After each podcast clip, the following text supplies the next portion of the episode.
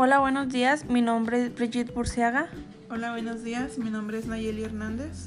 Somos alumnas del Centro Cultural Universitario. Estamos cursando el noveno tetramestre de la licenciatura en Criminología. Hoy les hablaremos de los artículos 13 y 20 de la Constitución Política de los Estados Unidos Mexicanos, que tratan sobre los aspectos jurídicos.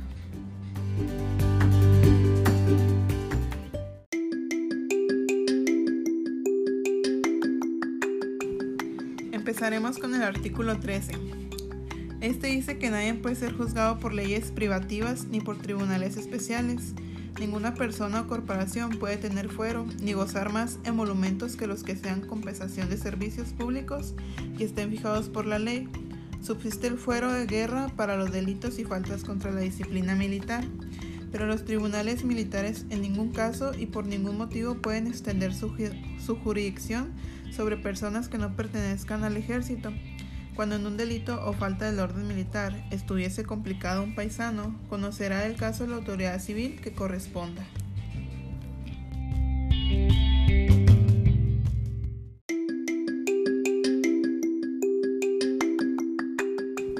Artículo 20. El proceso penal será acusatorio y oral. Se regirá por los principios de publicidad, contradicción, concentración, continuidad e inmediación.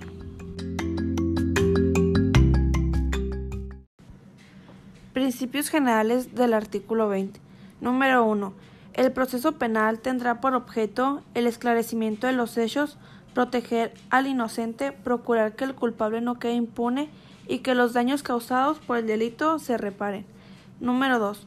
Toda audiencia se desarrollará en presencia del juez sin que se pueda delegar en ninguna persona el desahogo y la valoración de las pruebas, la cual deberá realizarse de manera libre y lógica.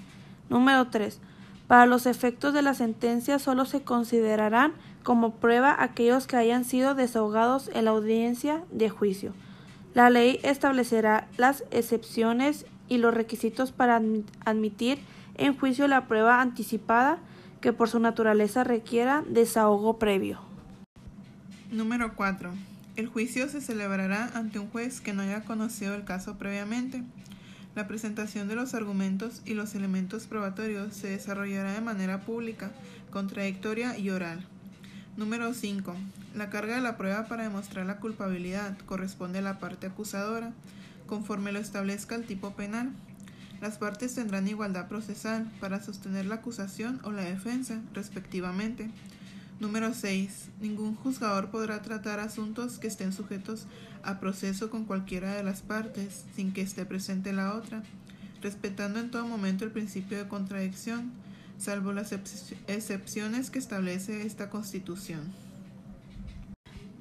Número 7. Una vez iniciado el proceso penal, siempre y cuando no exista oposición del inculpado, se podrá decretar su terminación anticipada en los supuestos y bajo las modalidades que determine la ley. Si el imputado reconoce ante la autoridad judicial voluntariamente y con conocimiento de las consecuencias su participación en el delito y existen medios de convicción suficientes para corroborar la imputación, el juez citará audiencia de sentencia. La ley establecerá los beneficios que se podrán otorgar al inculpado cuando acepte su responsabilidad. Número 8.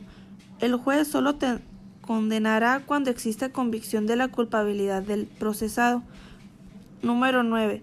Cualquier prueba obtenida con violación de derechos fundamentales será nula. Y número 10. Los principios previstos en este artículo se observarán también en las audiencias preliminares al juicio de los derechos de toda persona imputada del artículo 20. Número 1. A que se presuma su inocencia mientras no se declare su responsabilidad mediante sentencia emitida por el juez de la causa. Número 2. A declarar o guardar silencio. Desde el momento de su detención se le hará saber los motivos de la misma y su derecho a guardar silencio, el cual no podrá ser utilizado en su perjuicio. Queda prohibida y será sancionada por la ley penal, toda incomunicación, intimidación o tortura. La confesión rendida sin la asistencia del defensor carecerá de todo valor probatorio. Número 3. A que se le informe tanto en el momento de su detención como en su comparencia ante el Ministerio Público o el juez los hechos que se le están imputando y los derechos que le asisten. Tratándose de delincuencia organizada, la autoridad judicial podrá autorizar que se mantenga en reserva el nombre y datos del acusador. La ley establecerá beneficios a favor del inculpado, procesado o sentenciado que preste ayuda eficaz para la investigación y persecución de delitos en materia de delincuencia organizada. Número 4. Se le recibirán los testigos y demás pruebas pertinentes que ofrezca, concediéndosele el tiempo que la ley estime necesario al efecto y auxiliándosele para obtener la comparecencia de las personas cuyo testimonio solicite en los términos que la ley señale. Número 5. Serán juzgados en audiencia pública por un juez o tribunal. La publicidad solo podrá restringirse en los casos de excepción que determine la ley por razones de seguridad nacional, seguridad pública, protección de las víctimas, testigos y menores, cuando se ponga en riesgo la revelación de datos legalmente protegidos o cuando el tribunal estime que existen razones fundadas para justificarlo. En delincuencia organizada, las actuaciones realizadas en la fase de investigación podrán tener valor probatorio cuando no puedan ser reproducidas en juicio o exista riesgo para testigos o víctimas. Lo anterior sin, sin perjuicio del derecho del inculpado de objetarlas o impugnarlas y aportar pruebas en contra. Número 6. Le serán facilitadas todos los datos que solicite para su defensa que consten en el proceso. El imputado y su defensor tendrán acceso a los registros de la investigación cuando el primero se encuentre detenido y cuando pretenda recibírsele declaración o entrevistarlo. Asimismo, ante antes de su primera comparecencia antes, ante juez podrán consultarla dichos registros con la oportunidad debida para preparar la defensa. A partir de este momento no podrán mantenerse en reserva las actuaciones de la investigación, salvo las cosas excepcionales expresamente señaladas en la ley cuando ello sea imprescindible para salvaguardar el éxito de la investigación y siempre que sean oportunamente relevados para no afectar el derecho de defensa. Número 7. Será juzgado antes de cuatro meses si se tratare de delitos cuya pena máxima no exceda de dos años de prisión y antes de un año si la pena excediera de ese tiempo, salvo que solicite mayor plazo para su defensa. Número 8. Tendrá derecho a una defensa adecuada por abogado, al cual elegirá libremente incluso desde el momento de su detención si no quiere o no puede nombrar un abogado, después de haber sido requerido para hacerlo, el juez le designará uno un defensor público. También tendrá derecho a que su defensor comparezca en todos los actos del proceso y éste tendrá obligación de hacerlo cuantas veces se le requiera. Número 9. En ningún caso podrá prolongarse la presión o detención por falta de pago de honorarios de defensores o por cualquier otra prestación de dinero por causas de responsabilidad civil o algún otro motivo análogo. La prisión preventiva no podrá exceder el tiempo que como máximo de pena fije la ley al, delito que motivaré el proceso y en ningún caso será superior a dos años, salvo que su prolongación se deba al ejercicio del derecho de defensa del imputado. Si cumplido este término no se ha pronunciado sentencia, el imputado será puesto en libertad de inmediato mientras se sigue el proceso, sin que ello obste para imponer otras medidas cautelares. En toda pena de prisión que imponga una sentencia se computará el tiempo de la detención. De los derechos de la víctima o del ofendido del artículo 20. Número 1.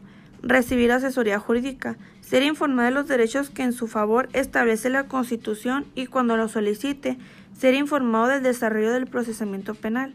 Número 2 coadyuvar con el Ministerio Público a que se le reciban todos los datos o elementos de prueba con los que cuente tanto la investigación como el proceso, a que se desahoguen las diligencias correspondientes a intervenir, intervenir en el juicio e interponer los recursos en los términos que prevea la ley. Cuando el Ministerio Público considere que no es necesario el desahogo de la diligencia, deberá fundar y motivar su negativa. Número 3. Recibir desde la Comisión del Delito atención médica y psicológica de urgencia. Número 4. Que se le repare el daño. En los casos en que sea procedente, el Ministerio Público estará obligado a solicitar la reparación del daño, sin menoscabo de que la víctima ofendido lo pueda solicitar directamente, y el juzgador no podrá absolver el sentenciado de dicha reparación si ha emitido una sentencia condenatoria. La ley fijará procedimientos ágiles para ejecutar las sentencias en materia de reparación del daño. Número 5. Al resguardo de su identidad y otros datos personales en los siguientes casos. Cuando sean menores de edad, cuando se trate de delitos de violación, trata de personas, secuestro o delincuencia organizada, y cuando a juicio del juzgador sea necesario para su protección y salvaguardando en todo caso los derechos de la defensa. El Ministerio Público deberá garantizar la protección de víctimas, ofendidos, testigos y en general todos los sujetos que intervengan en el proceso. Los jueces deberán vigilar el buen cumplimiento de esta obligación. Número 6. Solicitar las medidas cautelares y providencias necesarias para la protección y restitución de sus derechos. Número 7. Impugnar ante autoridad judicial las omisiones del, Ministerio Público en la investigación de los delitos, así como las resoluciones de reserva, no ejercicio, desistimiento de la acción penal o suspensión del procedimiento cuando no esté satisfecha la reparación del daño.